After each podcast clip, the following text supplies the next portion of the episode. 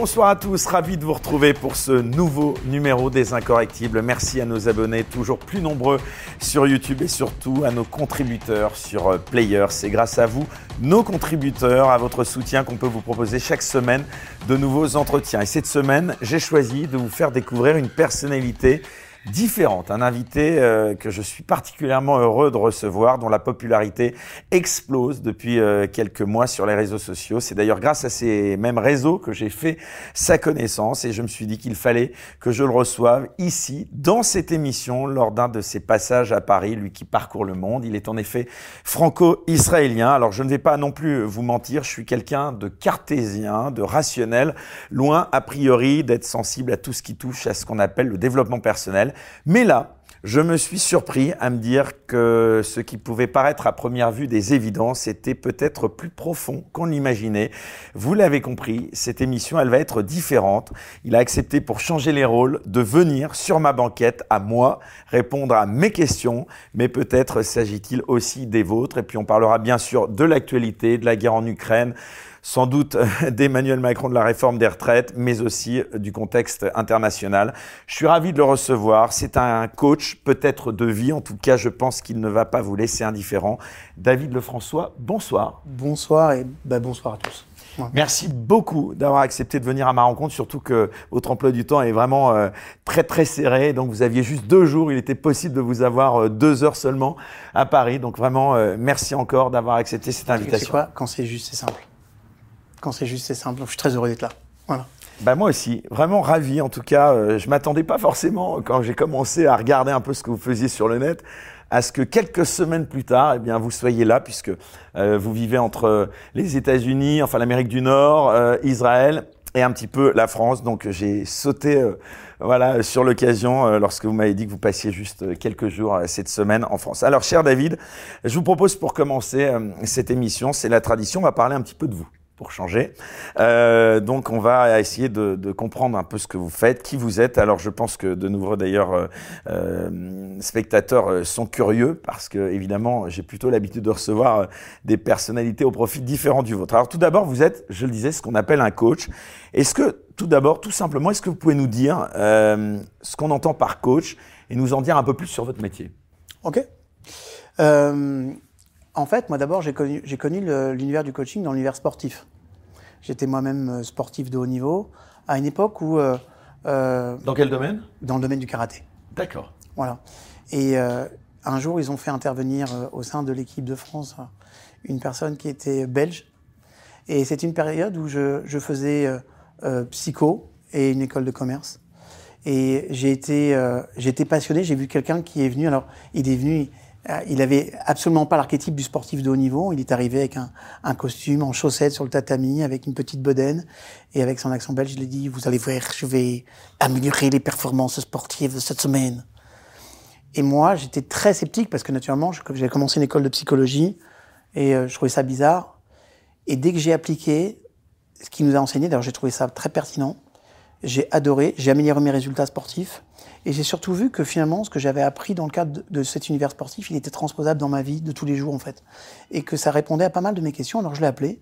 Et puis je lui ai dit, voilà, je veux faire ce que tu fais. Il m'a ouvert beaucoup de portes sur des universités étrangères.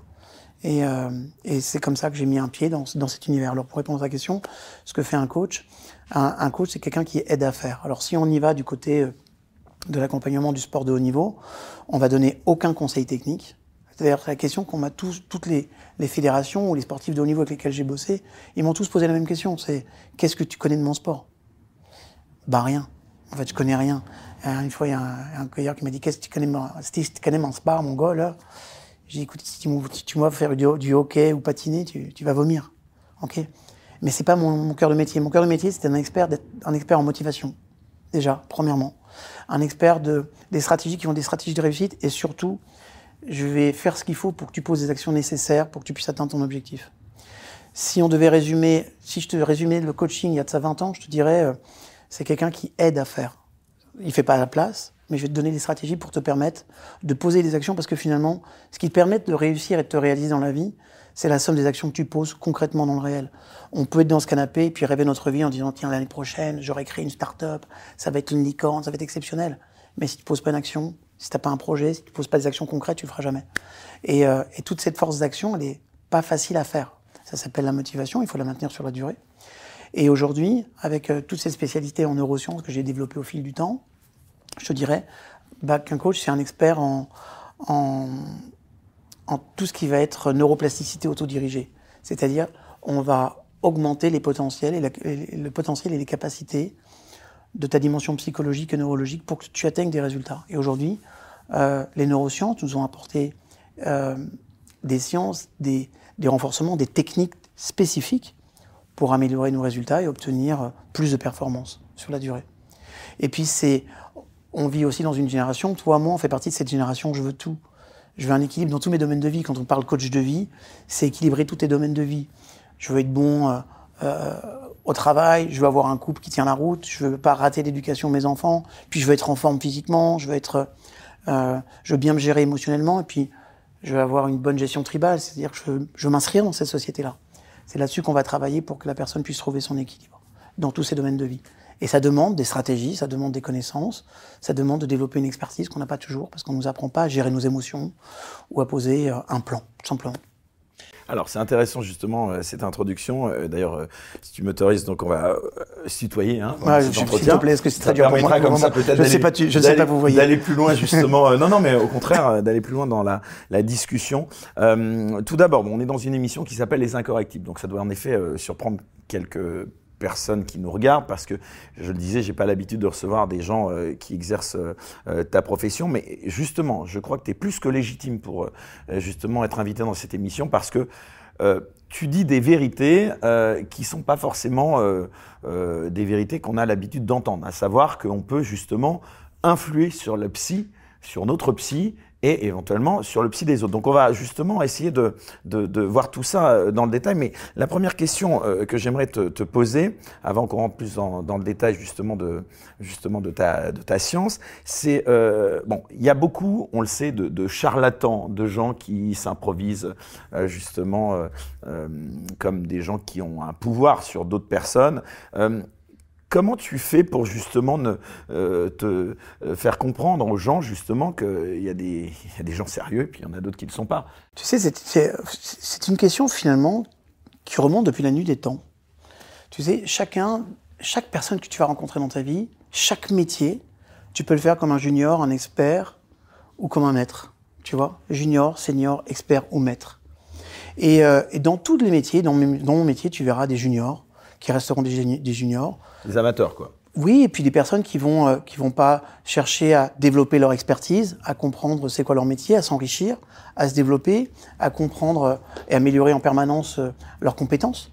Donc bon, c'est des personnes qui, par exemple, vont apprendre quelque chose à l'école ou qui vont faire un stage de quelques jours, quelques mois, et qui vont s'arrêter là et qui pensent que c'est suffisant.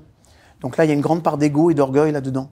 Euh, tu sais, moi, quand j'étais petit, on avait une, on avait une, une insulte, c'est que t'es pas fini. Moi, j'ai le sentiment que cette phrase, elle m'a touché très fort, et j'ai le sentiment que je suis pas fini, tu vois, et que tous les jours, tout ce que je vis, que ce soit mes bonnes expériences de vie ou mes mauvaises expériences de vie ou mes surprises de vie, euh, c'est pour moi toujours une occasion de grandir, d'apprendre.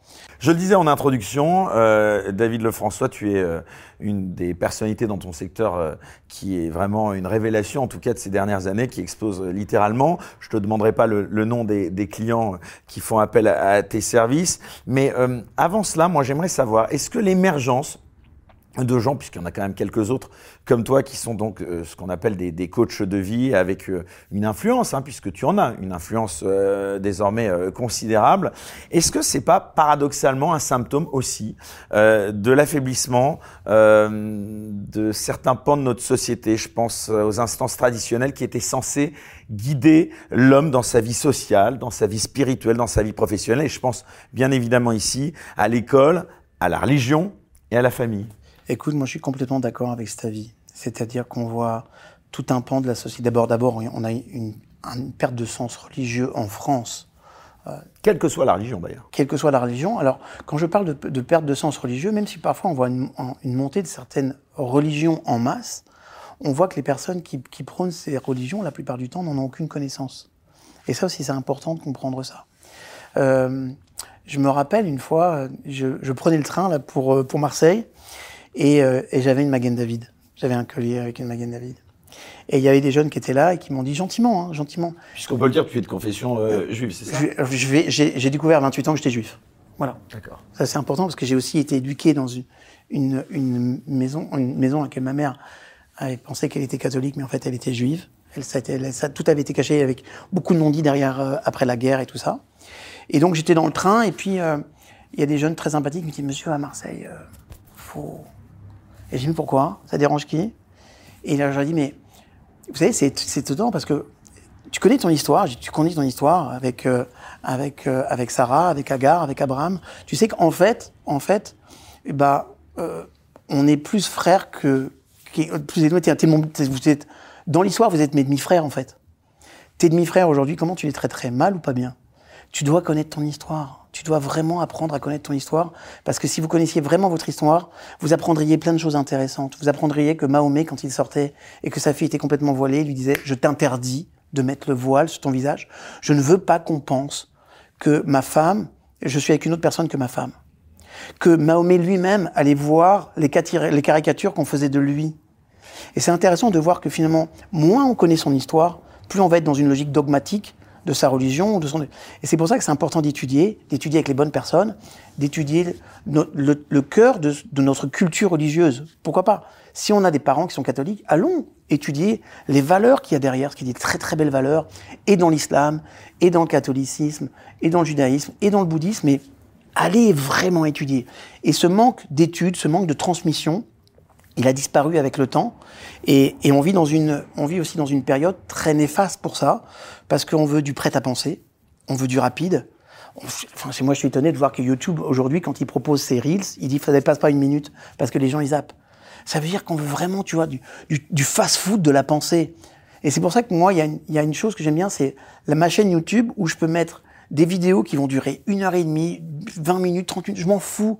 Et j'ai, c'est-à-dire que là où tout le monde me disait, non, David, il faut que tu fasses plus court, il faut que tu fasses moins de 7 minutes. Je faisais des choses, euh, parfois j'ai des émissions, de, des, des vidéos d'une heure. Tes conférences sont très longues. hein. Mes, mes conférences font minimum une heure et demie. Et pourtant, les gens, ils vont jusqu'au bout, quoi. Et, et on a des stats incroyables. On a 87% des gens qui vont jusqu'au bout. Alors après, il faut, il faut que la matière soit sympa, il faut qu'il y ait du style, il faut que, faut, euh, c'est après c'est un métier, tu vois. Mais, mais une fois encore, il faut faire attention à cette société où, avec, euh, on, on pense qu'on peut apprendre tout, tout ce qu'on a à apprendre dans une vie avec des petits moments sur TikTok. Bah non, il les émotions, c'est pas parce qu'on va te donner trop de trois petites parce que tu vas les gérer tes émotions. Il faut faire un vrai travail dessus.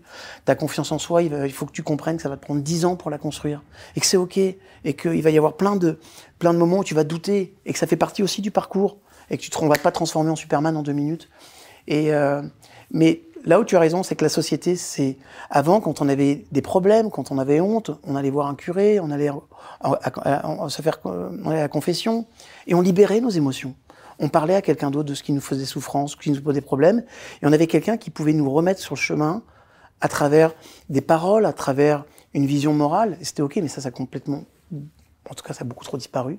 Et nos, nos enfants et même nous-mêmes, les adultes aujourd'hui, ont très peu de repères spirituels ou de valeurs morales. Alors, vous l'avez compris, en tout cas, euh, voilà pour l'entrée en matière. On va, on va rentrer, si tu le veux bien, maintenant dans, dans le vif du sujet. On va tenter, et c'était un peu l'objectif et le but de cette émission, de faire une émission euh, positive, c'est-à-dire qui puisse, euh, à notre niveau, si tant qu'on puisse euh, l'avoir un petit peu cette influence, de tenter de donner des clés euh, aux gens qui nous regardent.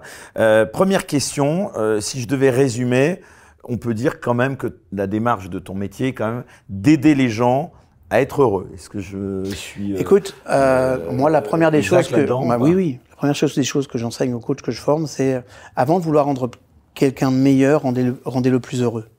Quelqu'un qui est heureux, il sera toujours plus performant. Quelqu'un qui est heureux sera toujours plus motivé. Parce que d'abord, il aura une biochimie qui est embarquée qui va lui permettre de, de pouvoir stimuler des, tout son système cognitif, tout, toute sa motivation, toutes ses actions, et il va être dans une courbe positive qui va lui permettre, quoi qu'il arrive, même s'il fait face à l'adversité, de le faire avec un bon mindset. Ça, c'est super important. Je crois que notre, notre job, c'est vraiment, et encore plus aujourd'hui en vrai, c'est de vraiment rendre plus les gens heureux, de vouloir les rendre meilleurs. Parce que il y a, tu sais, le coaching des années 90, on était dans le self-made man. Et d'ailleurs, les commandes qu'on avait à l'époque, c'était pour rendre les gens plus performants, on voulait du résultat. Aujourd'hui, on est en train de vous dire, euh, bah les gars, euh, euh, moi j'ai quelqu'un qui est hyper stratégique dans l'entreprise, il est en train de faire un burn-out, ou il a fait des crises d'angoisse, si je le perds, il est trop stratégique. C'est-à-dire qu'aujourd'hui, on est, on est en train de leur sauver la peau, parce qu'ils sont dans des entreprises qui deviennent des entreprises tueuses, et que ça pose problème. On a un vrai problème sociétal, où les gens, on leur demande la société, elle vit un paradigme qui est particulier. On nous demande de faire plus, plus vite, mieux et moins cher. Il n'y a pas une industrie dans laquelle on est épargné. Qu'on soit indépendant, qu'on soit industriel, on vous demandera toujours faire plus, plus vite, mieux et moins cher. Avec la conséquence de ça, c'est le stress. Et avec l'apparition de tout ça, on a commencé à se dire, on est débordé, on ne sait pas comment gérer les choses. Et c'est là que le développement personnel intervient. C'est la recherche du bonheur, si je devais résumer C'est la recherche d'abord de l'équilibre c'est la recherche de l'équilibre parce que euh, à un moment donné, bah, les managers, les, les, dirigeants commencent à se dire mais nous aussi on est comme les sportifs de haut niveau, on a besoin d'un entraîneur. Chaque, chaque année, on met les compteurs à zéro parce que c'est la compétition. Et que ce soit euh, dirigeant de boîte euh, euh multinationale, euh, artiste, sportif, le point commun, il est le même? Le point, le point commun, il est le même, c'est que d'abord, d'abord, quand c'est, faut pas croire que c'est beaucoup plus difficile de gérer la réussite que l'échec. Ça, ça, les personnes ne peuvent pas l'imaginer. Vous pouvez peut-être pas l'imaginer, mais quand quelqu'un réussit, eh ben, il va être confronté à ses propres démons. Si demain tu reçois de l'argent en masse, eh ben, tous tes travers vont sortir. D'accord? Donc c'est très important de comprendre que la réussite, et notamment la réussite financière, pour beaucoup de personnes, c'est pas obligatoirement le cadeau qu'on peut leur faire. Et pardon, t'interrompre, tu me disais en antenne tout à l'heure avant de commencer l'émission que l'échec finalement euh, était utile, euh, qu'il fallait l'avoir connu pour peut-être euh, justement euh, réussir. Tu sais, Johnson, le vice-président des États-Unis, quand tu as demandé c'était quoi son secret de la réussite, il a dit apprenez à échouer. Moi, quand on me pose la question, euh, c'est quoi, c'est quoi un coach et qu'est-ce qui caractérise votre parcours Je suis un professionnel de l'échec. Et, et, et je, je, le dis clairement. Je me, j'ai divorcé deux fois. Euh, j'ai monté sept entreprises, j'en ai planté trois. Et, et, euh, et c'est grâce à cette expérience, à cette expertise, que j'ai pu aussi apprendre qui je suis, des, des, erreurs, mes choix, de choisir les bons associés, de, de rester dans mon industrie, de rester dans mon pôle de compétences. Et ça, c'est grâce aux erreurs que tu grandis. Un enfant, il apprend à marcher parce qu'il tombe. Si tu viens aider tout le temps l'enfant à chaque fois qu'il tombe et tu le tiens, ça devient un rampant. Et il a, il a des problèmes d'équilibre. Donc c'est important de comprendre que finalement, on n'apprend rien des expériences délicieuses. Tu te reposes rarement sur le fait de dire, tiens, j'ai passé, je viens de réussir, et bah, je vais, euh, je vais voir c'est quoi mes stratégies que j'ai mises en place pour réussir. Mais par contre, quand tu ressembles, quand tu, quand tu prends un, un vrai truc dans la tête, quand tu as un vrai obstacle ou un vrai échec, tu dis OK, plus jamais ça. Parce que ton cerveau te dit j'ai souffert. Quand tu mets la main sur une plaque électrique incandescente, tu le fais une fois. La deuxième fois, tu vas faire attention. Parce que l'expérience de la douleur va faire que. Et l'échec, c'est l'organisation, la structuration de la douleur qui va te permettre de t'améliorer. Donc, faut pas craindre l'échec. Il faut considérer que l'échec, ça fait partie du chemin et que chaque fois que je vais rencontrer un échec, je vais avoir les clés pour réussir encore mieux après. C'est pour ça qu'il faut jamais, bah, faut jamais considérer l'échec comme une fin. C'est juste le, démarrage d'une évolution différente, quoi. Et c'est pour ça que ça fait partie du processus. Malheureusement, on fait aussi partie d'une culture dans laquelle on a stigmatisé l'échec. Par exemple, combien de fois des grands entraîneurs, que ce soit dans l'univers du football ou ailleurs, parce qu'ils étaient champions du monde une année, qu'après ils étaient deuxième ou troisième, on les limogeait. Mais non, il faut qu'ils comprennent pourquoi et qu'on qu lui donne la chance de comprendre les erreurs qu'il a commises pour justement être encore plus fort. Regarde les pays dont les, les pays qui sont les, les plus avancés et les plus forts aujourd'hui, on peut dire tout ce qu'on veut, ils ont des dirigeants qui sont là depuis des années, qu'on va considérer comme des dictateurs ou pas, mais ils ont une sacrée expérience. Moi, je vois ça dans mon pays, je vois ça dans, avec un, type comme Benjamin Netanyahu. C'est un fin stratège, c'est un homme, un homme politique hyper intelligent. Et, euh, moi, j'ai vu la différence quand il était là et quand il n'était pas là.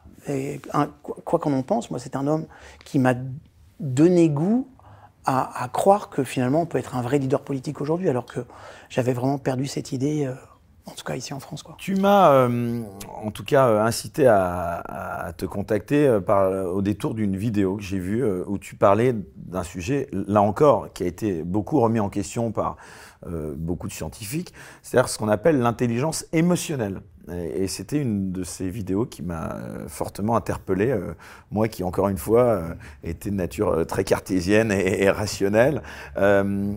Qu'est-ce qu'on entend par intelligence émotionnelle? Il y en a beaucoup qui la remettent en cause. C'est le fameux quotient émotionnel versus quotient intellectuel. Finalement, c'est plus important qu'on l'imagine. Je sais pas. Tu prends 90 euh, ou 95% des surdoués ne sont pas heureux.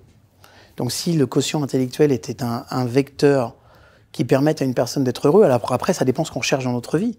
Si on cherche à rendre des personnes hyper performantes, mais qu'on s'en fout complètement qu'elles soient bien dans leur peau, pour le quotient intellectuel est très très bien. Et, et on a construit d'ailleurs une grande partie de l'éducation nationale sur ce modèle-là. Mais maintenant, il faut comprendre que ce qui te fait réussir la vie, ce qui va te permettre de maintenir un couple sur la durée, ce qui va te permettre de faire face à l'adversité, ce qui va te permettre d'oser même quand tu as peur, donc de développer du courage, c'est cette intelligence émotionnelle. Et tu sais, bon, pour comprendre un concept, très souvent, je l'inverse. Alors qu'est-ce que c'est que cette intelligence émotionnelle? Ben voilà, voilà. L'intelligence émotionnelle, elle te dit que tes émotions, elles sont intelligentes. Émotion, ça vient de et l'extérieur et movere, ex movere. Et, et c'est l'extérieur et movere, c'est mouvement. Ça veut dire quoi? Ça veut dire que l'intention d'une émotion, c'est de te mettre en mouvement vers l'extérieur. C'est la fonction intrinsèque d'une émotion. Une émotion, elle n'est pas là pour nous pourrir la vie. Une émotion, elle est là pour nous dire Hé, David, il se passe un truc, t'en es peut-être pas conscient, mais il se passe quelque chose, et le meilleur moyen que je puisse te donner, c'est de le vivre, c'est de le ressentir. Le problème, c'est que toi et moi, on nous a pas appris à vivre nos émotions, on nous a pas appris ce que c'était qu'une émotion. Par exemple, on va fustiger la colère, on va dire non mais la colère c'est une. D'ailleurs, on a dit qu'il y avait des émotions négatives. Il n'y a pas d'émotions négatives, il y a des émotions désagréables. Mais le problème de la colère, c'est pas d'être en colère. Le problème, c'est que la plupart des personnes, on leur a pas appris à exprimer cette colère sans agressivité. Mais le jour où on t'apprend à, à exprimer cette colère sans agressivité, parce que la colère, c'est quoi? C'est qu'il y a une autre personne qui vient de froisser l'une de tes, normes de vie. Par exemple, imaginons que l'une de mes normes de vie, c'est quelqu'un qui est poli, il arrive à l'heure. J'ai été éduqué là-dedans, dans cette croyance-là. Quelqu'un qui est poli, il arrive à l'heure. Tu arrives en retard, tu as 20 minutes de retard. Je vais être en colère. Et peut-être je vais dire, tu sais, alors, si je suis agressif, je vais dire, écoute, plus jamais ça. Faut pas me prendre pour un idiot. Euh, moi, j'étais là à 18h, tu arrives à 18h20, dis, bon, euh, je sais pas si tu sais ce que c'est que le respect. Si je t'agresse, j'exprime ma colère d'une mauvaise façon. Par contre, si je te dis, voilà, je t'explique. Moi, j'ai besoin qu'on soit tous les deux là à 18h parce que j'ai beaucoup de choses à enchaîner derrière. Et si je veux respecter tous mes engagements, il faut que tu puisses respecter les tiens. Ce que je te demande, vraiment, la prochaine fois, c'est d'arriver à 18h parce que pour moi, c'est une grande marque de respect. Peut-être que pour toi, t'as pas été éduqué là-dedans, mais pour moi, c'est important. Donc, je te demande, s'il te plaît, d'arriver à l'heure parce que ça me permet, moi, de pouvoir assurer tous mes engagements sans terminer à point d'heure ça va donner du sens. Je vais t'exprimer ce qui ne, me, va pas bien, mais je l'aurais fait sans agressivité. Et c'est ça l'intelligence émotionnelle, c'est de comprendre que chacune de nos émotions, elle est là pour nous faire passer à un niveau supérieur et pour nous mettre en mouvement. Et, euh, et je trouve ça juste génial, parce que quand on apprend à, on a tous des émotions à travailler. Parfois, il y a des personnes qui vont, qui vont avoir à travailler aussi leur fainéantise. Il y en a qui vont avoir travailler leur jalousie. Quand tu vas comprendre que la jalousie. Et puis, pardon, hmm? mais il y a aussi peut-être des, euh, qualificatifs qui sont perçus par la société comme négatifs, alors que c'est l'opposé. Moi, ça m'a encore une fois interpellé de manière incroyable parce que je me faisais cette réflexion et puis finalement, euh, j'ai découvert en, voyant un de tes tutos que tu en avais euh, parlé longuement, c'est-à-dire une notion d'un mot qui est devenu presque tabou dans nos sociétés actuelles, qui est la gentillesse et qui est assimilée à la faiblesse, alors que c'est absolument tout sauf ça. Tu peux nous en parler de ça? Mais bien sûr. C'est-à-dire que dans l'univers dans lequel on est, dans nos sociétés, effectivement, on a considéré, bah, tu sais, le fameux trop bon, trop con. Bah, et puis on a dit, bah non, les gens qui sont gentils, et eh bah, euh, curieusement, euh, euh, ils se font avoir. En bas de chez toi, juste en bas de chez toi, dans un rayon d'un kilomètre, tu as à peu près 4 ou 5 boulangeries. D'accord? Tu as plein de petits commerces. Et pourtant, tu vas en choisir certains par rapport à d'autres. Je peux te garantir qu'à pain égal, à prestation égale, tu iras toujours chez celui qui sera le plus gentil. Pourquoi? Parce que quelqu'un qui est gentil t'apporte de la joie. Ok? Et c'est important de dire qu'on peut être et gentil et affirmé, ça ne change rien. C'est-à-dire qu'on a, on a, on a pensé que parce qu'on était gentil, on ne devait être que ça. Parce qu'on vit dans une société, donc c'est. On vit dans une société du ou. C'est où t'es ceci, ou t'es cela. C'est où t'es gentil, ou t'es méchant. Ok? Ben non, tu peux être et. Tu peux développer la stratégie du et. Je peux être et gentil. Et je peux être extrêmement affirmé quand j'ai besoin de l'être. Ça ne change rien. Mais, mais si c'est dans, dans ma nature d'être gentil, si, si je, je, prends du plaisir à l'être, si ça fait partie de mes valeurs, pourquoi, pourquoi j'irai à l'encontre de qui je suis? Et c'est ça qu'on appelle des, les fameux messages contraignants. D'accord? Les messages contraignants, c'est quand on te demande, quand tes parents vont te dire sois fort, alors que bah non, mais moi je suis gentil. Mais moi en tant qu'enfant, je vais comprendre que finalement, si je veux être aimé par tout ce monde-là, il faut que je sois fort. Et du coup, on voit partout dans le monde de l'entreprise des types qui sont de véritables tyrans, alors qu'en fait, au fond, c'est des vrais gentils. Et qui se forcent au quotidien d'être tyrans, des, tyrans parce qu'ils vivent et ils ont reçu un management tyrannique. Et c'est important de dire, tu sais quoi, regarde, tu peux, tu peux changer tout du tout au tout. Je me rappelle un jour, il y avait un directeur d'entreprise euh, d'une banque, euh, d'un grand groupe, qui me disait, je veux que vous passiez une journée pour voir ce que c'est quoi mon métier pour que vous le compreniez. Je, je, je comprends votre métier, j'ai déjà travaillé depuis très longtemps. Non, mais c'est vraiment important pour moi. Il insiste, il insiste. Je dis, ok. Je passe une journée avec lui et à la fin, il me dit, alors, ça vous a fait quoi de passer la journée qu'un directeur de banque? J'ai écouté, c'était une torture. C'est une torture. Je vais vous dire des choses de façon profondément bienveillante, mais il faut que vous les entendiez.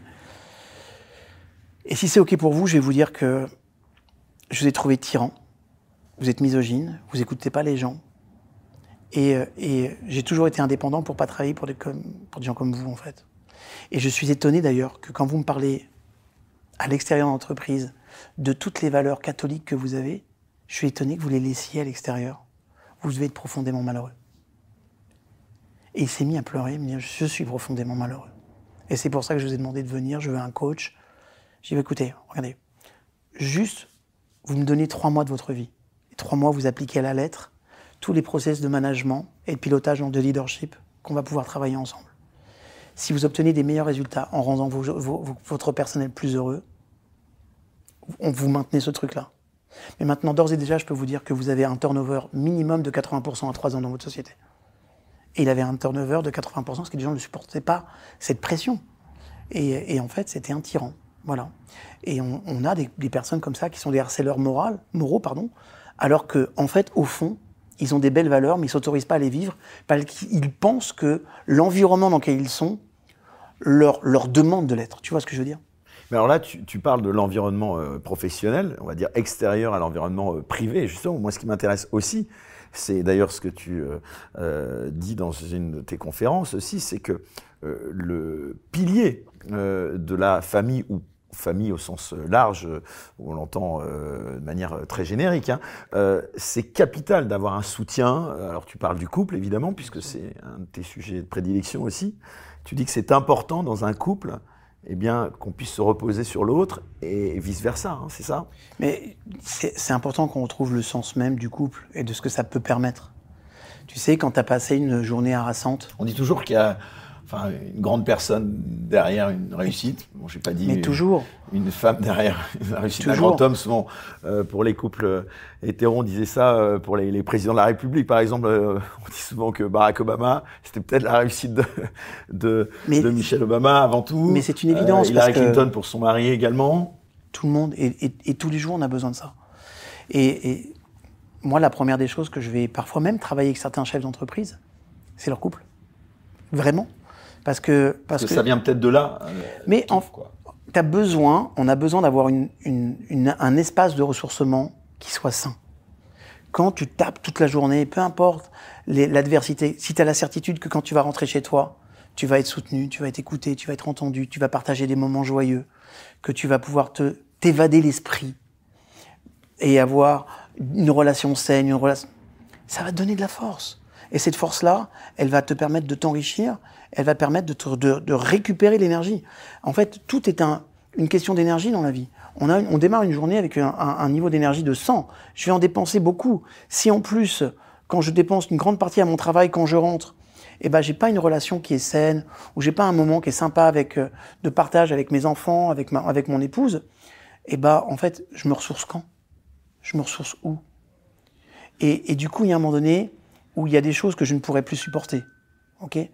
Et un coup, ça sera le couple, et puis un coup, ça sera le travail, parce que ce sera le burn-out, des choses comme ça. Nous avons besoin d'avoir des zones, des espaces de ressourcement. Et je considère profondément que la première source de ressourcement, la première zone d'épanouissement d'un homme et d'une femme, c'est son conjoint. Et on doit tout faire pour rendre l'autre heureux.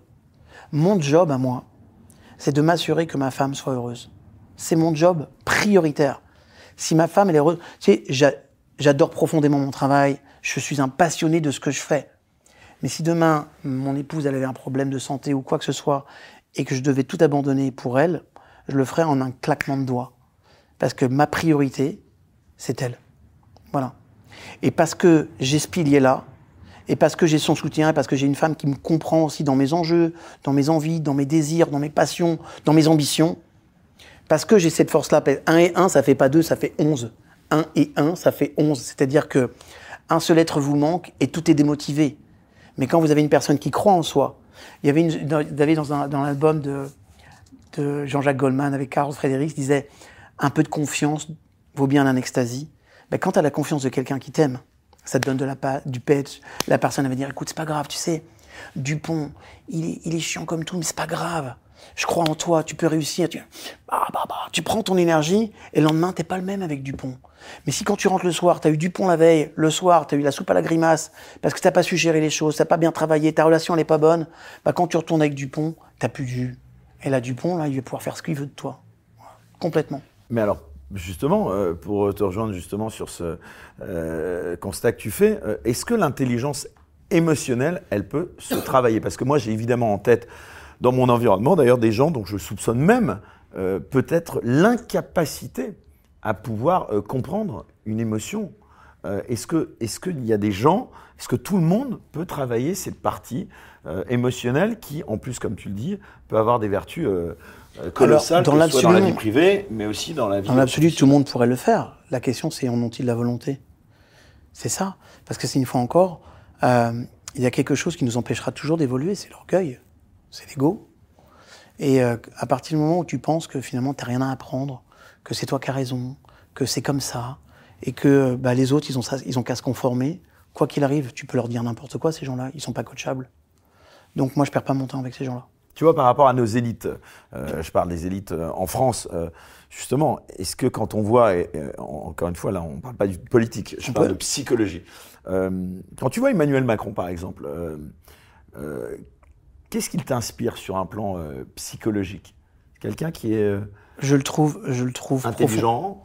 Il est. Mais il finalement, est, il est, Attends, il est brillant. On n'arrive pas à ces sphères de réussite là, à ce qu'il a fait, sans avoir un, cerveau avec certaines aptitudes. Tu veux dire devenir président de la République Oui, notamment. Puis même, même ce qu'il avait fait au sein de Rothschild, c'était quand même quelqu'un, dans les montages financiers, qui était quelqu'un de brillant, financièrement brillant. Je trouve que c'était quelqu'un qui est profondément méprisant. C'est pas une personne qui est, qui à l'écoute du tout. C'est une personne qui est plus centrée sur son, sur son image. Et euh, j'ai du mal à comprendre la motivation de cet homme. Euh, Comment on peut être trouve paradoxalement, enfin, d'après ce qu'on dit, hein, parce que c'est pas forcément mon opinion. En plus, euh, pour ma part, je ne considère même pas tant que ça intelligent, parce que je me dis quand on peut ne pas se rendre compte à ce point-là euh, bah, comme tu dis. Euh, J'essaie d'être positif. Des faits, oui, tu sais d'être positif, je sais. Mais euh, comment est-ce qu'on peut faire cohabiter? Non, je pourrais parler d'ailleurs de, de, de, patrons du CAC 40 réputés extrêmement durs.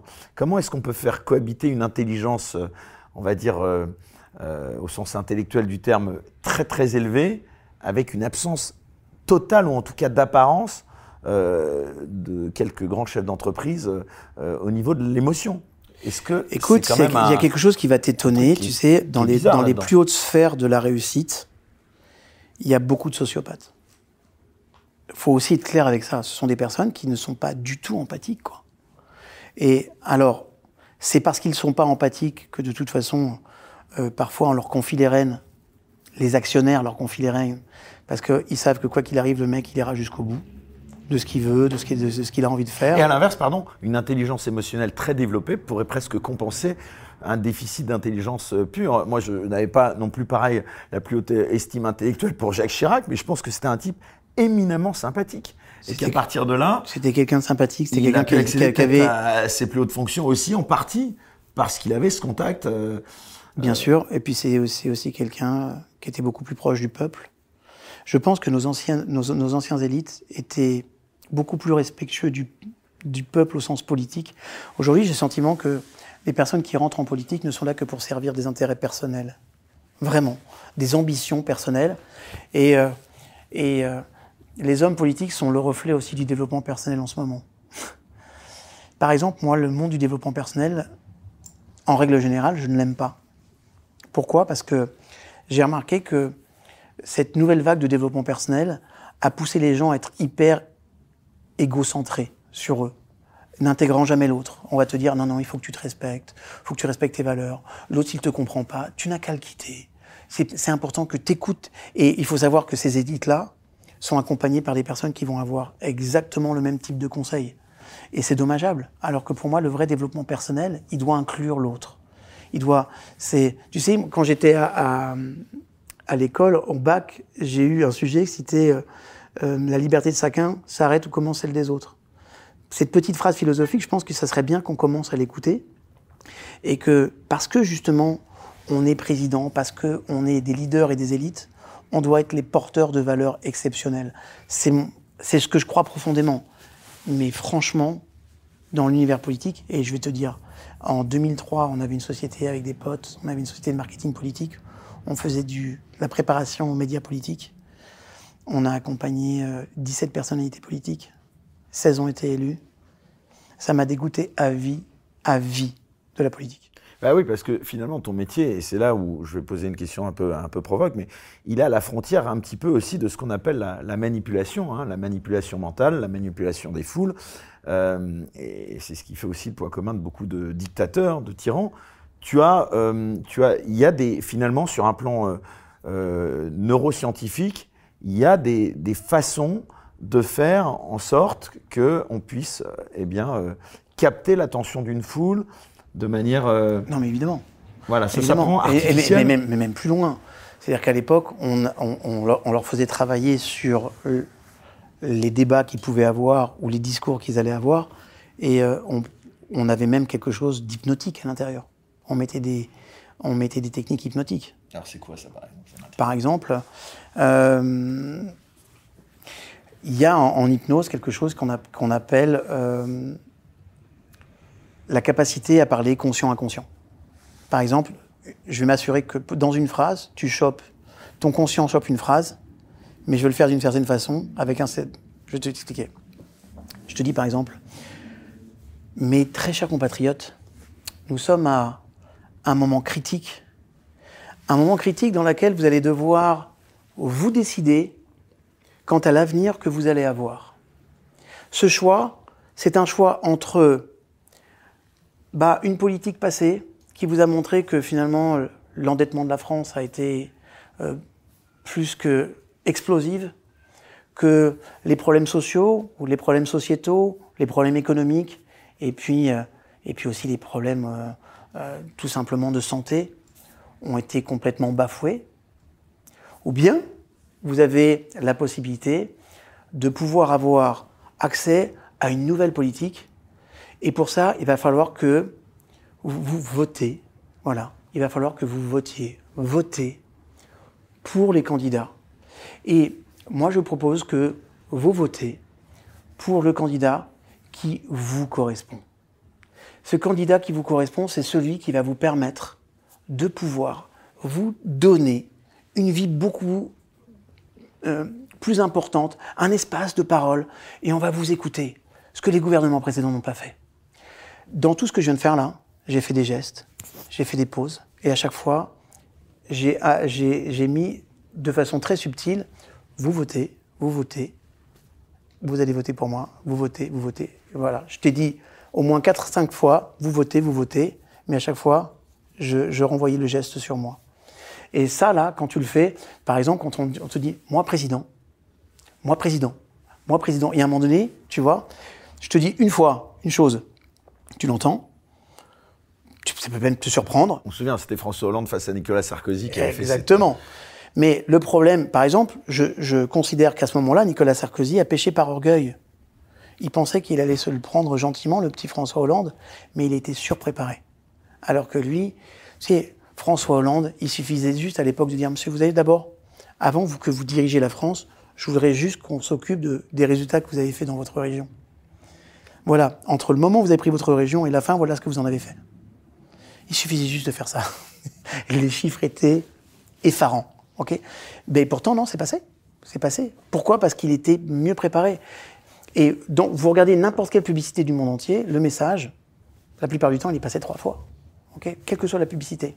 Donc, on va apprendre des petits tips comme ça qui vont vous permettre bah, de faire, euh, de recevoir des informations. Et c'est subtil. Toi, tu penses que tu as une phrase qui est complète, mais il y a un moment donné, parce que tu vas faire un geste particulier ou une petite pause, tu entendras juste. Alors, je vais vous dire, vous avez le choix. Vous pouvez voter pour nous. Et maintenant, je vous le dis, si vous votez pour nous, vous aurez accès à une nouvelle politique. On sera beaucoup plus ouvert. Vous pouvez aussi vous tourner vers le passé. La seule question que vous devez vous interroger, vous, est-ce que vous, vous proposez le passé ou est-ce que bah, vous votez pour nous? Et, voilà. et à chaque fois, on pense que c'est des phrases complètes, mais j'ai fait une micro-pause et je t'ai voté pour nous, voté pour nous, voté pour nous. Ton inconscient, il a entendu que ça. Et à la fin, il, il me plaît bien. Voilà, il me plaît bien. Puis après, il va y avoir tout un strat sur lequel on va parler. Par exemple, il y a des choses qu'on appelle des niveaux logiques. On, va travailler sur des niveaux spécifiques de communication. Par exemple, on va parler de l'environnement. Un problème dans ta vie, tu vas l'avoir au niveau de ton environnement, tes comportements, tes capacités, tes croyances, tes valeurs, ton identité, et puis toute ta sphère spirituelle. D'accord? Si je fais mon discours et que je touche toutes ces sphères-là, tu vas me trouver super séduisant. Si je te dis, vous savez, il n'est pas normal que dans une société, vous sortiez le soir pour aller faire vos courses, pour aller chercher le pain, et qu'on vous agresse de façon... Si ton, truc à toi, c'est l'insécurité, je vais prendre tous ces niveaux-là. Et vous avez vu combien, aujourd'hui, le monde est agressif. Combien vous sortez et vous n'êtes plus en sécurité parce que les personnes vous investissent. C'est-à-dire qu'on n'a plus la capacité de se défendre. Et le gouvernement, avec ses réductions de budget au niveau de la police, ne nous a plus donné la capacité à nous défendre. Voilà. Et c'est ça que nous voulons défendre, c'est une valeur de sécurité. Nous ne sommes plus en sécurité en France. On va respecter des strates, qui, correspondent à la façon dont tu organises tes pensées. Alors c'est intéressant que tu parles là encore de ça, puisque c'est une transition toute faite avec la question suivante que je voulais te poser. C'est que plus largement, aujourd'hui, on a en tout cas l'impression que nos sociétés sont caractérisées par une anxiété croissante. Euh, comment tu l'expliques? Bah, Je te l'explique parce qu'en fait, si j'arrive à, à, stimuler ton système amygdalien dans ton cerveau, je vais stimuler le danger. Quand le thalamus de ton cerveau reçoit une information, il l'envoie directement et au cortex préfrontal, qui est la raison, ok, la raison, la logique émotionnelle, et l'envoie à euh, ton système amygdalien intérieur. Amygdalien, parce qu'amygdale, ça ressemble à une amande. D'accord? Ton système amygdalien reçoit l'information avant le cortex. Et ton système amygdalien, il est centré, et sa fonction première, c'est de te protéger. C'est d'assurer ta survie. Donc si on arrive à stimuler le système amygdalien, quand on stimule le système amygdalien, l'amygdale va empêcher l'information d'aller au cortex et squeeze le cortex. Donc, tu n'as plus trop de raisons. C'est pour ça, je sais, à l'époque, moi j'étais allé aux États-Unis et j'avais vu la conférence d'Al Gore. Tu te rappelles Al Gore qui se présentait? J'avais été séduit par cet homme, tu ne peux même pas savoir. J'ai dit, mais si les Américains ont l'intelligence de voter pour ce type, ce monde sera vraiment. Il avait des valeurs incroyables, ce type. Il voulait mettre l'écologie au cœur de tout le système. Il avait, euh, de par son histoire, une, espèce de conscience de l'autre qui était vraiment intéressante. Et puis en face de, lui, bah, on a un George W. Bush qui dit non, non, mais il, est bien le gore. Hein. Mais euh, il y a les méchants irakiens là, ils préparent des, attaques terroristes. Et d'ailleurs, il y a les deux tours qui sont tombés. C'était que le début. Ils ont, ils ont stimulé le danger. Donc quand tu stimules le danger, la première des personnes qui va te dire j'ai une réponse à ce danger, tu votes pour lui. Donc tu penses que des, des hommes politiques en France jouent avec ce danger Ils jouent avec les peurs il ne joue qu'avec la peur. Et excuse-moi, hein, que ça soit extrême droite, extrême gauche, c'est pareil. Hein, les extrêmes ne jouent que dans les peurs. Et maintenant, même les, personnes, les, ils ont compris que c'est un marketing qui fonctionne bien. En neuromarketing, chaque fois que tu vas stimuler le, le, cerveau de la peur, tu as une réponse beaucoup plus importante. Parce que dès que dès qu'on t'a une peur, ton cerveau veut y répondre. Il a besoin d'être rassuré. Donc c'est pour ça qu'on a aussi euh, bah, des débats et puis, euh, et puis des politiques qui sont de plus en plus populistes, où on stigmatise la peur. Tu as remarqué que très peu d'entre eux ont des vrais projets, quoi. Il n'y en a pas un qui arrive avec un vrai projet qui tient la route ou qui est, qui est innovant, qui te dit, tiens, le mec, il a pensé le truc, quoi. Ils vont te prendre un axe, ils vont le stigmatiser et ils vont faire toute leur politique là-dessus. Et c'est celui qui réussira à toucher le plus grand nombre avec ça. Donc, euh, la qualité, la qualité de, nos politiques aujourd'hui, c'est difficile. Et puis après, on peut aller plus loin, mais moi je pense qu'on a une véritable consanguinité de nos élites, ils viennent tous de la même école, et ça, ça pose problème. Moi, je, rêverais qu'un Xavier Niel prenne les, rênes de la France. Et à un moment donné, il faudrait un vrai chef d'entreprise dans tout ça. Et puis quelqu'un qui a un petit peu de cœur aussi, c'est le cas de Xavier Niel, par exemple. Je trouve que c'est l'archétype d'un bon leader, Xavier Niel. C'est un, un, un, mec qui a des bonnes valeurs. Et euh, euh, j'aime ce qu'il fait, j'aime son innovation. Je rêverais qu'un jour, un type comme ça se dit, bon, je vais quand même... Parce que c'est un c'est un budget, c'est un business. Peut diriger la, la, France comme une société euh? Mais, la, mais de toute façon, quand tu regardes les grandes sociétés, c'est un microcosme français. Hein. Tu as, de tout, hein. tu as toutes les religions qui sont à l'intérieur, faut composer avec tout. Et ils ont déjà réglé toutes les problématiques avant même les, avant même les autres. Et ils ont parfois des innovations qui sont vraiment intéressantes. Moi, je pense qu'aujourd'hui, les grands dirigeants d'entreprise, certains grands dirigeants d'entreprise, sont beaucoup plus armés que nos énarques pour, pour diriger la France. Quoi. On a là Dis-moi, si c'était un modèle qui fonctionnait, qui était efficient, ça serait.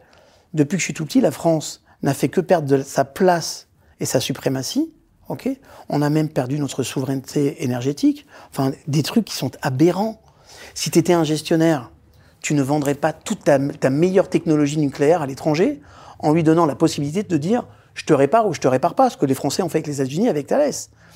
C'est un truc de fou. Comment, comment on peut permettre un truc pareil?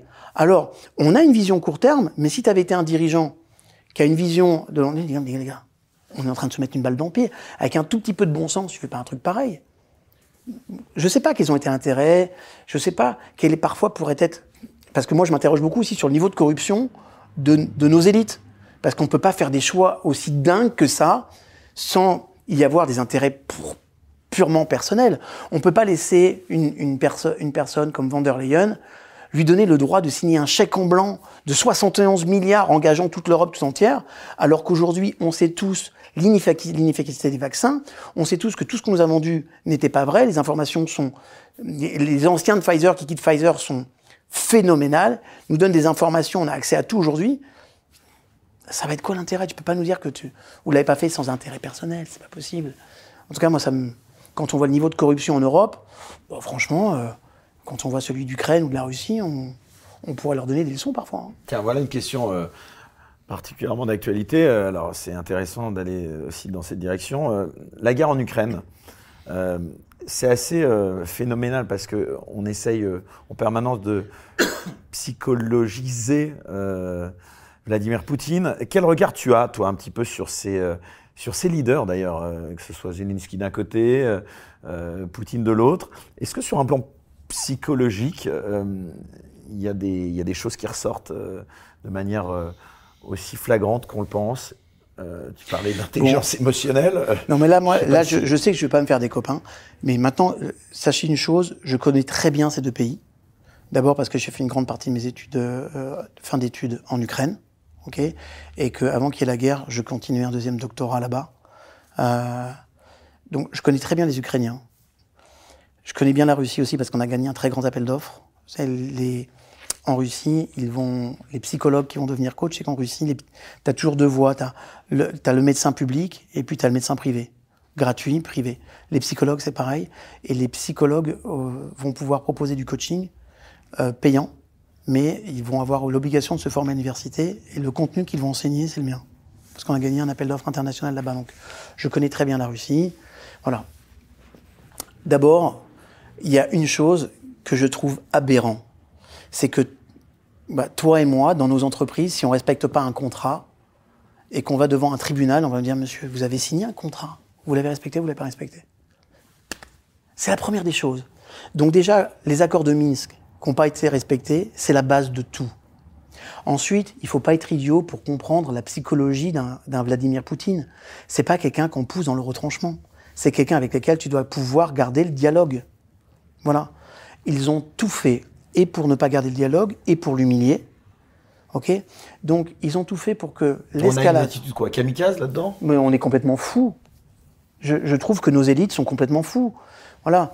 Moi, euh, moi j'ai fait mon, mon, une partie de mon service militaire en Yougoslavie. Ok? Je sais ce que c'est que la guerre. J'ai vu. Voilà, j'ai vu de mes yeux.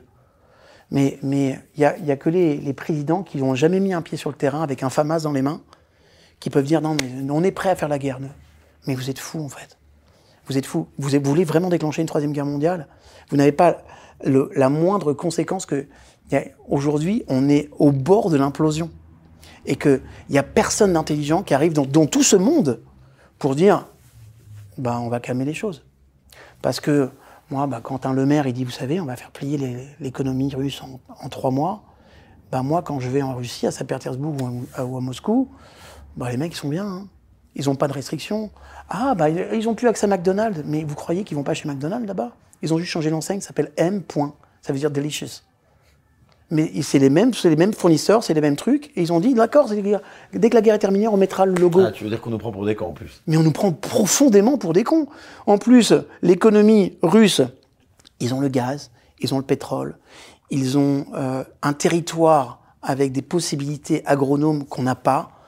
Ils ont une autonomie, ils peuvent faire ce qu'ils veulent. Ils ont un vrai pouvoir. Ensuite, on a le, risque qu'ils s'associent avec des grandes puissances comme la Chine et l'Inde, ce qu'ils sont en train de faire. Les gars, on ne pourra jamais faire face à une telle puissance. Économiquement de surcroît, parce que la guerre, elle est essentiellement économique, et encore plus s'il devait y avoir une guerre. Est-ce que vous vous rendez compte de ce que vous êtes en train de faire? Et, ce que je, je trouve dommageable, c'est qu'on engage des pays entiers sans me demander euh, et je, suis contre ce qui se passe en Ukraine. Comprenons bien. Mais moi, j'étais en Ukraine. J'ai vu les gardes Azov autour de Zelensky. Il y a de ça quatre ans.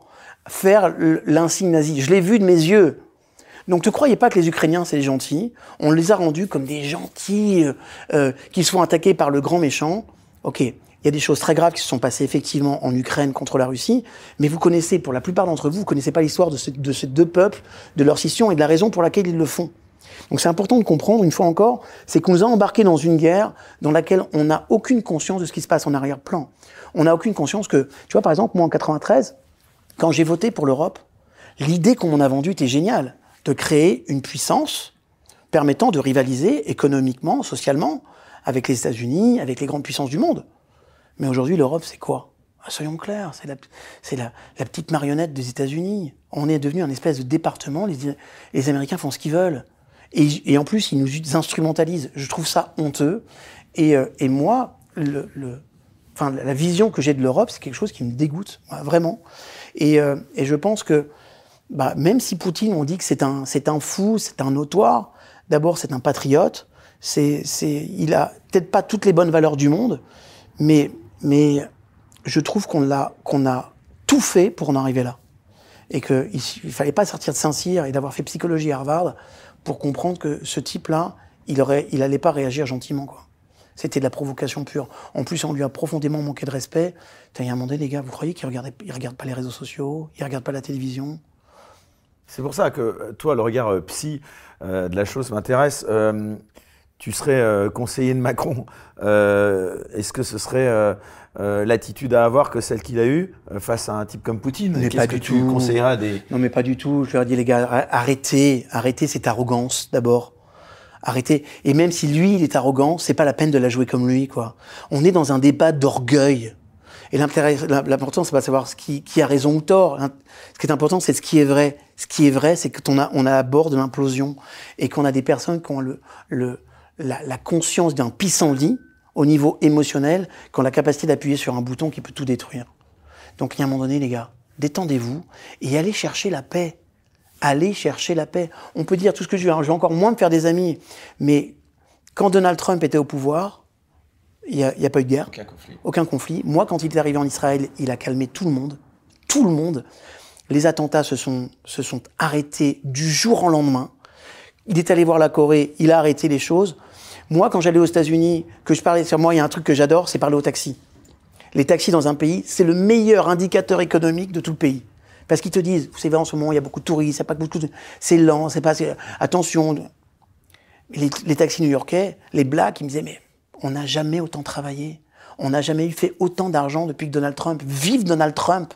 Et quand c'est une, deux, trois, dix, vingt personnes, des hispaniques, qui te disent ça, eh ben, tu dis, les gars, euh, vous pouvez dire tout ce que vous voulez de l'extérieur, mais l'intérieur, les mecs, ils sont plutôt contents, quoi, en fait. Voilà. La seule chose qu'il a raté, c'est le corona. Il a vraiment raté le corona, pour le coup, lui. La gestion du corona était catastrophique. Alors justement, Donald Trump, c'est intéressant parce qu'on a vu récemment, c'est quand même là aussi, c'est quand même une force de la nature et sur un plan de, de psy, c'est aussi c'est un cas d'école parce que c'était pas forcément le, mec le plus intelligent au sens premier du terme, mais finalement, enfin au niveau où il est arrivé, comme tu dis, on peut pas être complètement débile, hein, ça c'est clair. Mais est-ce que aussi ces fameuses intelligences euh, émotionnelles qui étaient si chères, bah, finalement, il en est pourvu de pas mal, euh, ce Donald Trump, parce que il parle à l'Amérique profonde. Il arrive à se mettre l'Amérique profonde. Euh, en tout cas, c'est quelqu'un qui sait gérer ses émotions. Dans la poche. C'est quelqu'un qui sait gérer ses émotions. Ah là, tu On aime. réagir là parce que. Oui, mais je sais bien, je sais bien. Moi, je... alors tu sais quoi? Moi, je, je... Non, Donald Trump, il sait gérer ses émotions. Il, peut se laisser emporter par ses. Il se laisse emporter. Il va être en colère, mais la plupart du temps, il sait, il sait bien gérer. Il sait bien communiquer. C'est un bon communicant. C'est un bon communicant. Maintenant, est-ce que j'en ferai mon ami? Jamais. Est-ce que je suis d'accord avec ses valeurs? La plupart d'entre elles, je les réfute et je suis pas d'accord avec lui.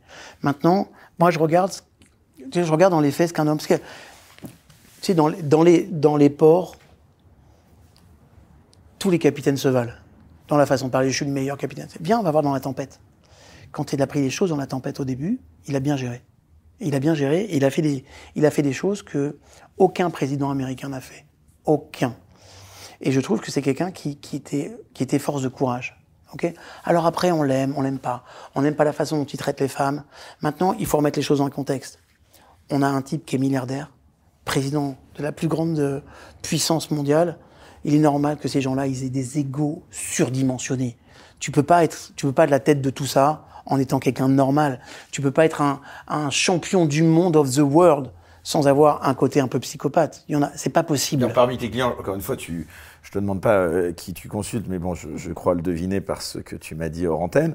Euh, quand tu vois des, des, stars mondiales, que ce soit des stars dans le domaine artistique ou, dans le domaine euh, évidemment économique, est-ce qu'ils ont quand même pas tous un petit point commun justement de mégalomanie surdéveloppée Oui, et il la faut. Il, il, non mais à ce niveau, ils en ont besoin. Ils ont, ce sont des personnes qui vont être, qui vont adorer être adulées par le public donc il y, a, un rapport au public qui est phénoménal. Regarde les stars, dès qu'ils dès qu'ils renvoient plus la lumière, certaines stars meurent, mais littéralement, tu vois.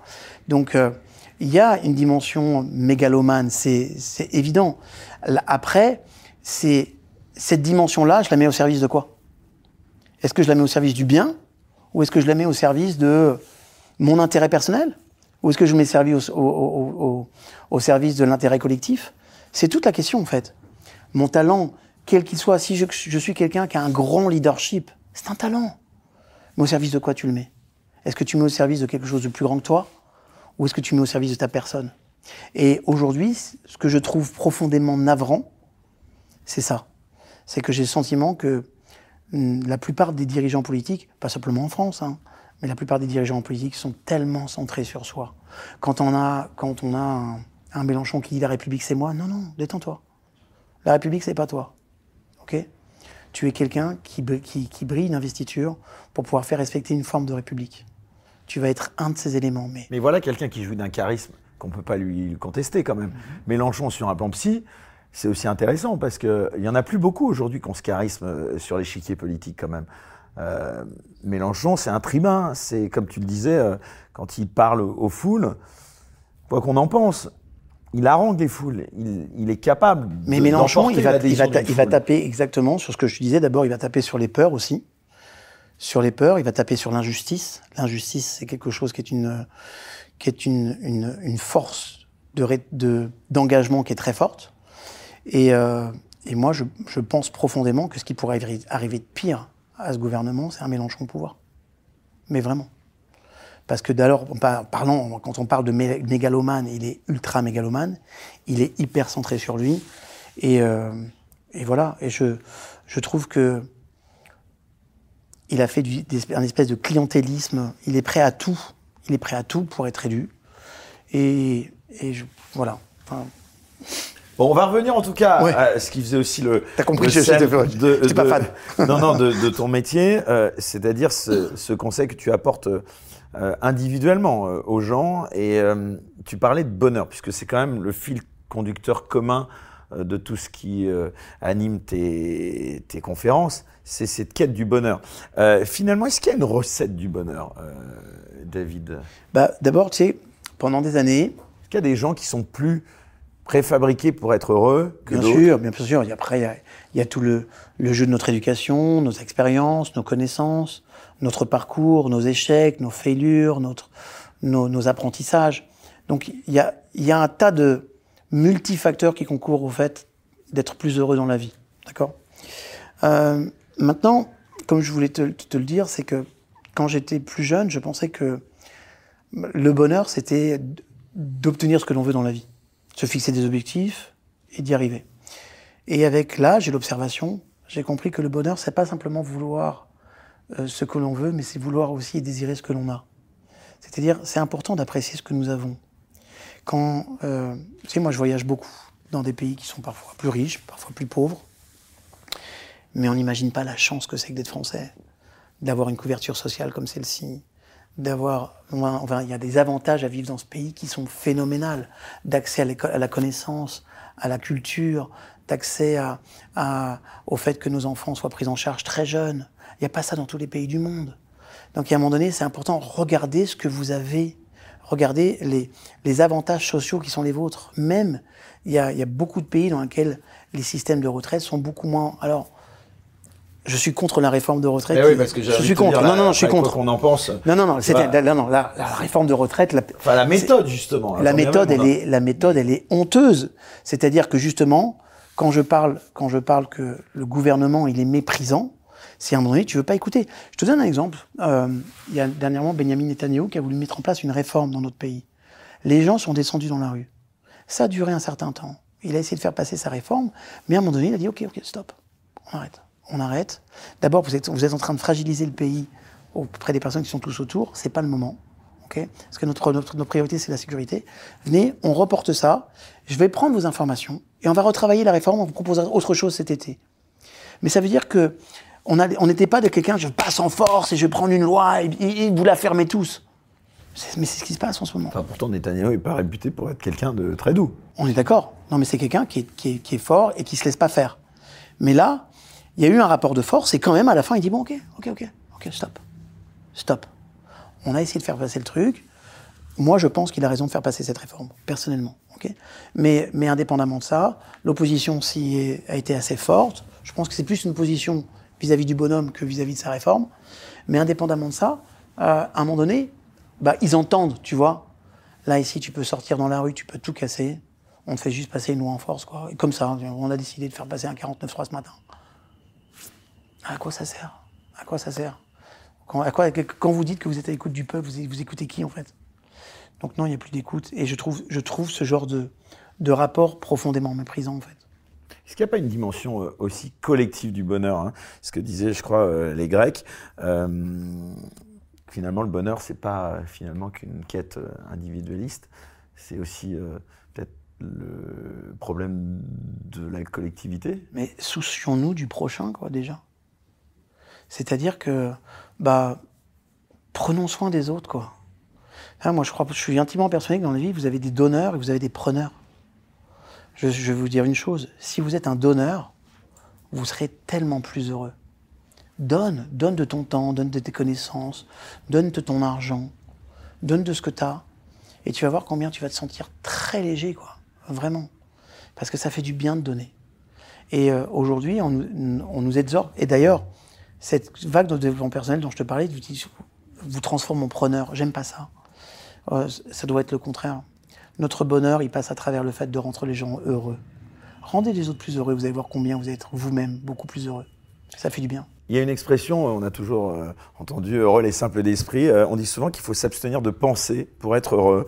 Euh, que l'intelligence est incompatible avec le bonheur. Qu'est-ce que tu en penses? Qui a écrit ça? Ah, écoute, ça, c'était, pas quelqu'un en particulier, mais. Tu sais, plus tu vas, plus tu vas développer tes reçue, peut-être. Plus tu vas développer tes formes d'intelligence. On parle d'intelligence mathématicologique. On peut parler d'intelligence émotionnelle. On peut parler d'intelligence relationnelle. On peut parler d'intelligence décisionnelle. On peut parler d'intelligence situationnelle. On peut parler d'intelligence éducationnelle. Il y a plein de formes d'intelligence. Chaque fois qu'on va enrichir nos formes d'intelligence, on va enrichir notre capacité à faire face à l'adversité. On va enrichir notre, capacité à comprendre mieux notre univers et à comprendre mieux qui je suis, à comprendre l'autre. Si ça, ça te, met, ça te permet pas d'être plus heureux, alors, alors non, je crois pas que ne pas se poser de questions ou ne pas s'interroger sur qui je suis ou ce que j'ai fait de bien ou ce que j'ai fait de mal, euh, ne pas ne limiter sa pensée, ça rend pas plus heureux, je crois pas, vraiment pas. Je pense que cette capacité que nous avons justement à nous interroger avec bienveillance, pas en nous flagellant, avec bienveillance et se dire, ok, je peux m'améliorer, je peux devenir une personne meilleure, ok. Et euh, et j'aime bien, par exemple, les fins d'année. Je trouve, ça sympa, les fins d'année, pour ça. Se dire, viens, on fait un, un bilan de ce qu'on a fait. Et qu'est-ce que je peux être? Nous sommes des êtres humains. On n'est pas des fers humains. On n'est pas des savoir-faire humains. OK? Nous sommes des êtres humains. OK? Si quand Shakespeare dit être ou ne pas être, telle est la question, c'est toute la question. Qui t'as envie d'être? Qui t'as envie de devenir? À partir du moment où on intègre le fait que on se définit, nous, à travers le fait que nous sommes des êtres humains, ça change tout. ne tue pas le moustique. Euh, en parlant euh, justement de, de, quête du bonheur, encore une fois, ce qui est le fondement de, de, de notre recherche, là, euh, dont on parle, la dépression, ça semble être quand même l'un des fléaux, l'un des traits de notre époque avec la solitude. Je parle notamment plutôt des pays occidentaux, parce qu'il y a des pays où la notion même de dépression, elle n'existe pas.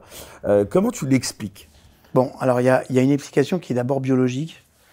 Euh, ah, on est prédisposé plus peut-être à la dépression Non, je pense pas que c'est une prédisposition. Je, je pense qu'on vit dans un environnement aujourd'hui d'abord. Les Français sont, et, je crois que c'est la population qui consomme le plus d'antidépresseurs. C'est normal. C'est normal parce bah oui, que. Il y a Macron pouvoir, mais bon, à part Non, je, je crois que bon, d'abord, on va on va aller d'un côté purement biologique, on va aller du côté de la vitamine D. Le peuple français est surcarencé en vitamine D. Voilà, pour plusieurs raisons. D'abord, pour un réseau de pollution, les grandes villes dans lesquelles il y a des taux de pollution très élevés ont des taux de dépression très très élevés. Ok ah, il y a une corrélation entre les deux. Oui, il y a une corrélation. C'est-à-dire qu'aujourd'hui, on sait que le niveau de pollution. Et, en fait, la pollution empêche certains filtres UV de passer. Et, du, et, en plus, bah, quand tu regardes sur Paris, tu prends 80% de ton hiver, tu vas le passer sous, dans le gris. Mais selon toi, les Français sont plus malheureux que les autres peuples? Tu, toi qui voyages beaucoup, tu, tu l'as constaté bon, en, tout, en tout cas, moi, je. je, je Ils de l'être Non, je pense. D'abord, je perçois personnellement qu'il y a, quand je viens sur Paris, tu vois, autant avant, j'adorais venir sur Paris. Maintenant, quand je viens, euh, c'est pas une partie de plaisir. Pour un tas de raisons. La circulation, c'est difficile. Donc, les gens, ils sont nerveux, ils sont aigris. C'est difficile. Là où avant, ils mettaient 40 minutes pour aller au boulot, ils mettent maintenant une heure et demie.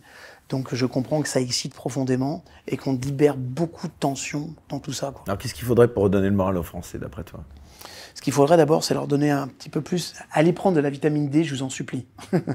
Parce que la vitamine D, quand on est carencé en vitamine D, ça, ça met en place des dérèglements au niveau neurologique et au niveau psychologique et ça touche beaucoup l'aspect dépressif. D'accord? Donc ça, c'est la première des choses.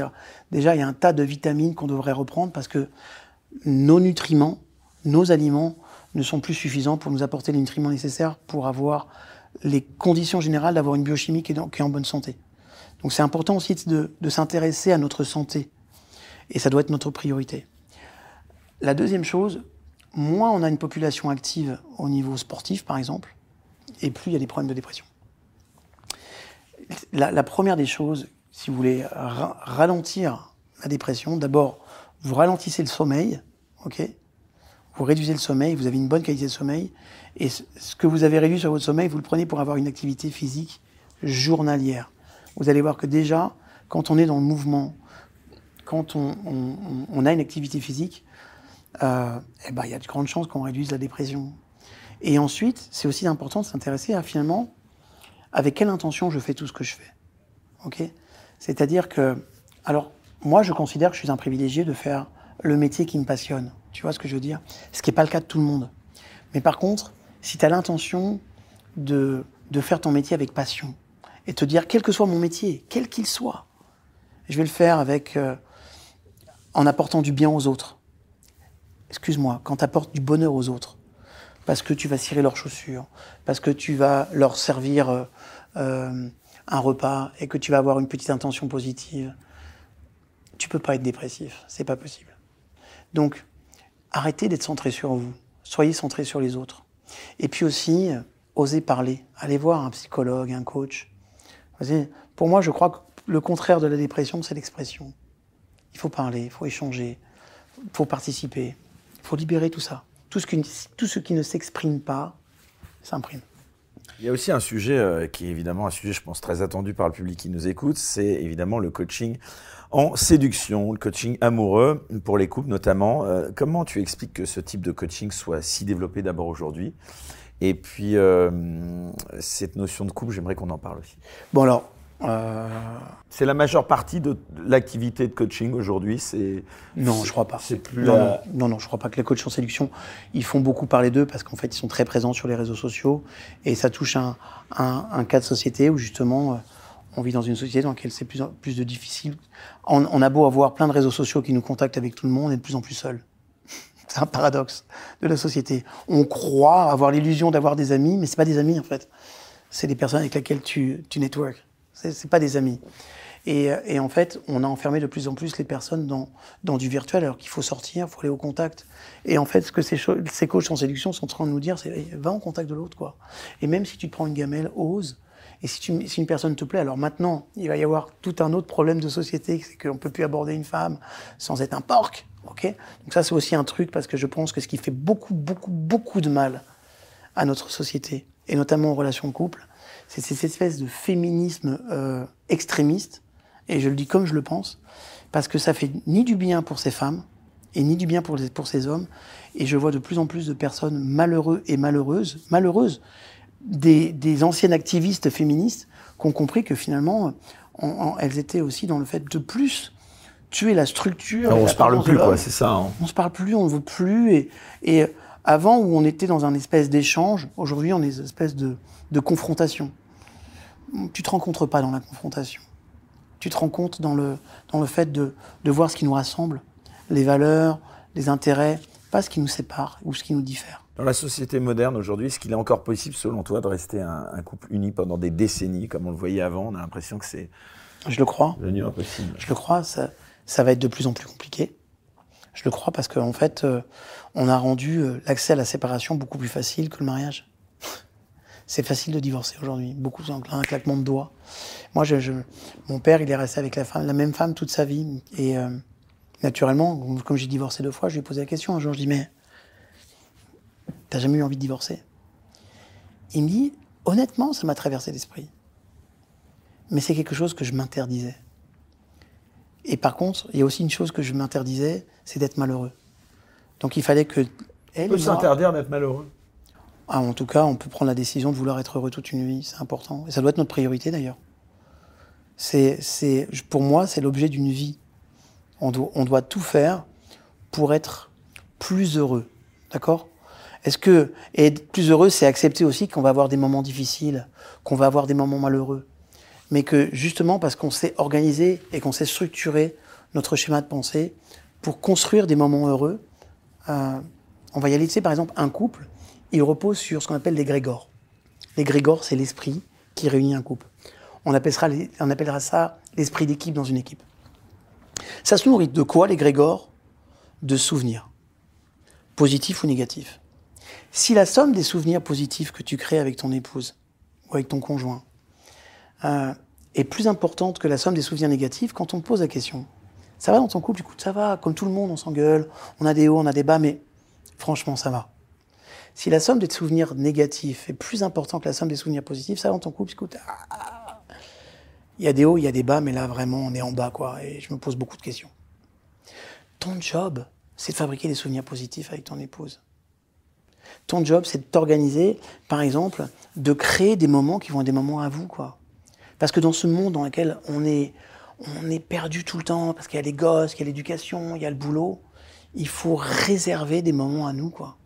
Des moments qui ne sont là que pour nous. Moi, quand je regardais mes parents quand ils étaient plus jeunes, Je l'ai trouvé égoïste. Non, non, mais non, on part tous, tous les deux avec, euh, euh, avec ta mère.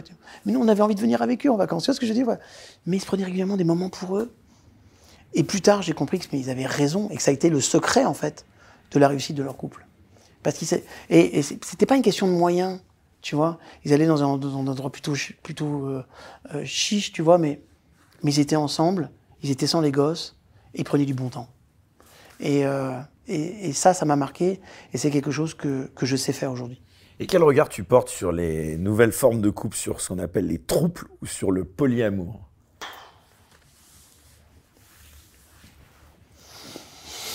Ce soupir veut tout dire. Je, tu sais, quand je te regarde, seul 12% de ma vue est en haute définition.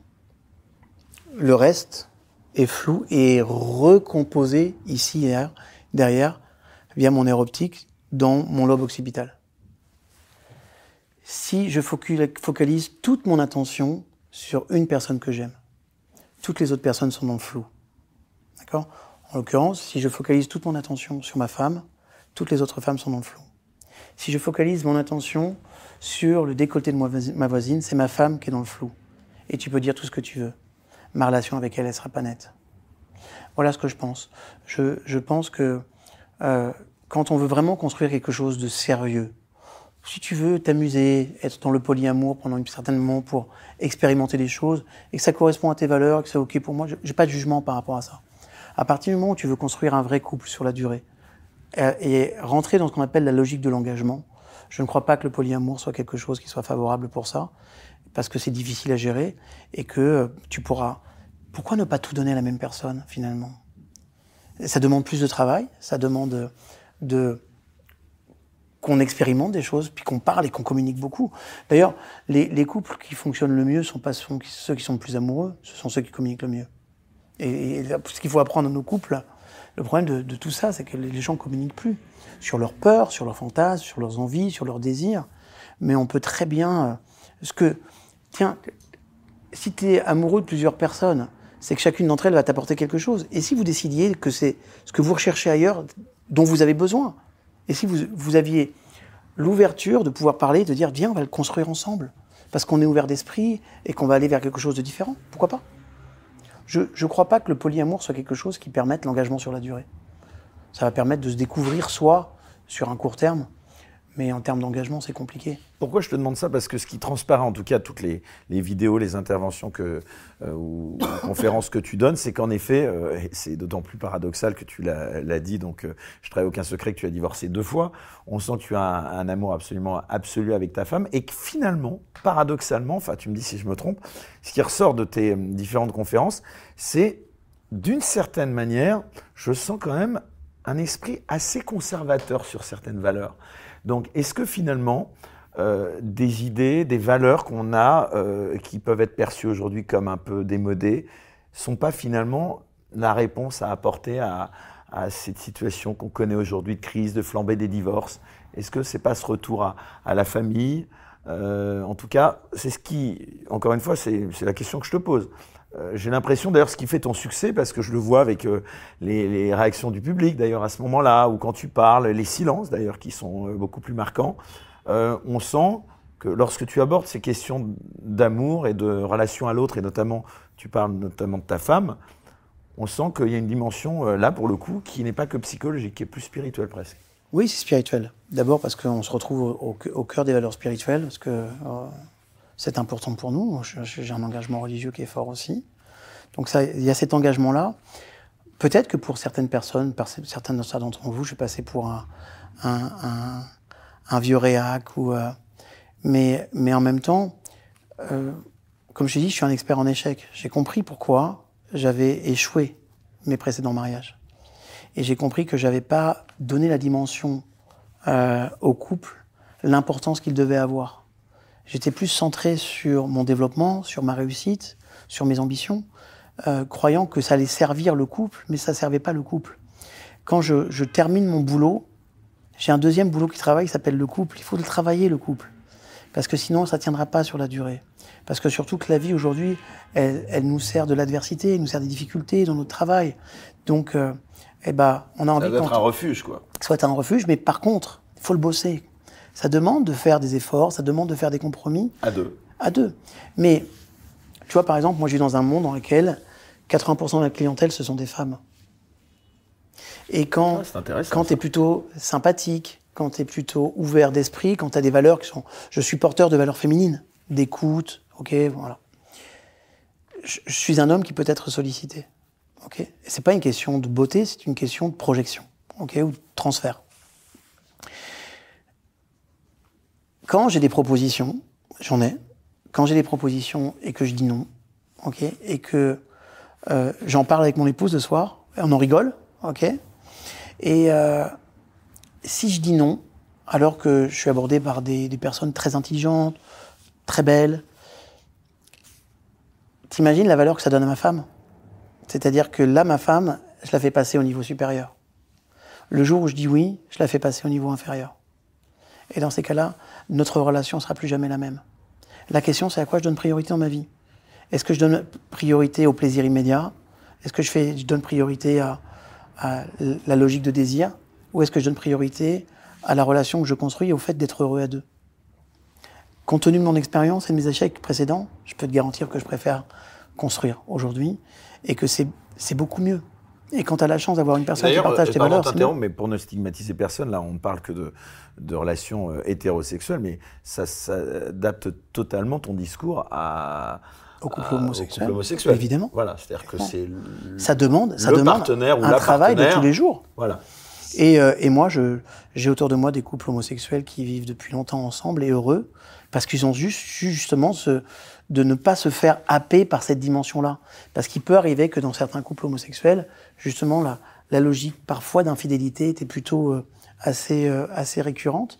Mais quand ils arrivent à, à transcender ces cette dimension-là pour rentrer dans une relation, ils construisent quelque chose de très très beau aussi. Mais une fois encore, c'est juste une question de communication et puis euh, d'ouverture et de développement personnel aussi. C'est vrai. Voilà, en tout cas, j'encourage les gens qui veulent euh, poursuivre leur réflexion à aller euh, consulter euh, tes euh, conférences qui sont accessibles sur ta chaîne YouTube. Alors, dans cette émission, j'aimerais aussi qu'on aborde euh, ce thème dont on a déjà un peu parlé dans cette émission, c'est le thème des neurosciences, hein, puisqu'on a reçu d'ailleurs euh, quelqu'un que j'affectionne particulièrement qui s'appelle Idriss Aberkan. Tiens, d'ailleurs, petite parenthèse, qu'est-ce que tu penses des travaux d'Idriss Aberkan sur le sujet des neurosciences? Avant, peut-être, vous rappeler ce que recouvre le terme de neurosciences. Ok. La, la neuroscience, c'est la science qui permet de, comprendre et d'expliquer le fonctionnement du système nerveux. Ok. Donc une grande partie de ton système nerveux, c'est ton cerveau, mais t'as as aussi, euh, ça touche tout, le reste du corps, ton système intestinal, ton, cœur, partout où il y a ton système nerveux est important. Les neurosciences vont essayer d'expliquer comment ça fonctionne, et puis on va essayer d'expliquer aussi les interactions que tous ces systèmes ont entre eux, et ça va nous permettre d'avoir une compréhension de la mécanique. En fait, les, neu- les neurosciences, comment je vais te dire euh, Il y a des diplômes pour ça, enfin, c'est sûr, vraiment bien une science sûr. reconnue parce moi- que tu sais très bien que Moi, j'ai passé un, un- un doctorat en neurosciences. Alors, à l'époque, ça s'appelait euh, psychologie avec spécialisation euh, psychologie médicale. Ok. Maintenant, ça c'est neurosciences. Ok. Et, et bien sûr, ce sont des diplômes spécifiques dans lesquels on va donner une orientation. Moi, c'était neurosciences appliquées. D'accord. Donc, les neurosciences appliquées ne font pas de recherche clinique. Ces neurosciences appliquées, en fait, on va, on va voir comment appliquer justement la recherche des autres et de, de voir comment on le rend concret dans le, dans le réel. Voilà. Donc c'est quelque chose de passionnant parce que moi j'aimais bien, j'aimais bien dire tiens quand il y avait une étude qui était intéressante, en quoi ça peut être utile et puis en quoi on peut le, le rendre accessible. Voilà. Donc euh, on va expliquer tout euh, le fonctionnement de notre système neurochimique et de voir quels vont être les impacts sur par exemple, je te donne un exemple. Imaginons comme ça que tu sois carencé en dopamine. Ok? Tu vas voir un, psy, tu vas voir un coach pour augmenter ton niveau de motivation. Tu pourras faire tout ce que tu veux. Si tu es carencé en dopamine, tu auras toujours des défauts de motivation. Tu te sentiras pas bien. Tu vas avoir des, des problèmes avec le, le rapport à l'action. Si tu es carencé en acétylcholine, tu vas avoir des problèmes avec l'apprentissage, avec euh, la capacité de rétention d'informations. Si tu as un problème en GABA, tu, tu, ton système nerveux tournera toujours dans un schéma anxieux, ou très souvent. Si tu es carencé en sérotonine, tu vas avoir des, des problèmes avec l'humeur, avec la récupération. Donc, la psychologie est intéressante, mais, mais si tu ne valides pas certaines choses qui se situent au niveau de ta neurologie, eh ben, en fait, tu vas avoir euh, des difficultés parce que on va porter difficilement le, changement, alors qu'on va avoir un accélérateur de changement si on, met les bons ingrédients. Si par exemple, on va faire une comparaison, la dopamine, on pourrait la comparer avec le carburant d'une voiture. L'acétylcholine, ça va être euh, toute l'électronique embarquée. Le GABA, ça va être le, refroidissement liquide.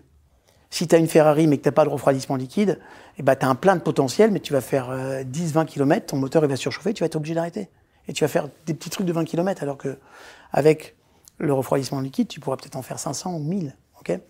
Et, euh, et, la sérotonine, ça va être tout ce qui est le confort dans la, dans, dans la voiture. Donc ça, c'est important, parce que ce sont quatre neurotransmetteurs qui sont essentiels dans ce qu'on appelle la logique de performance. Il y en a plein d'autres neurotransmetteurs, il y a plein d'hormones. Et ce monde hormonal, en fait, il organise nos humeurs, il organise tout ça.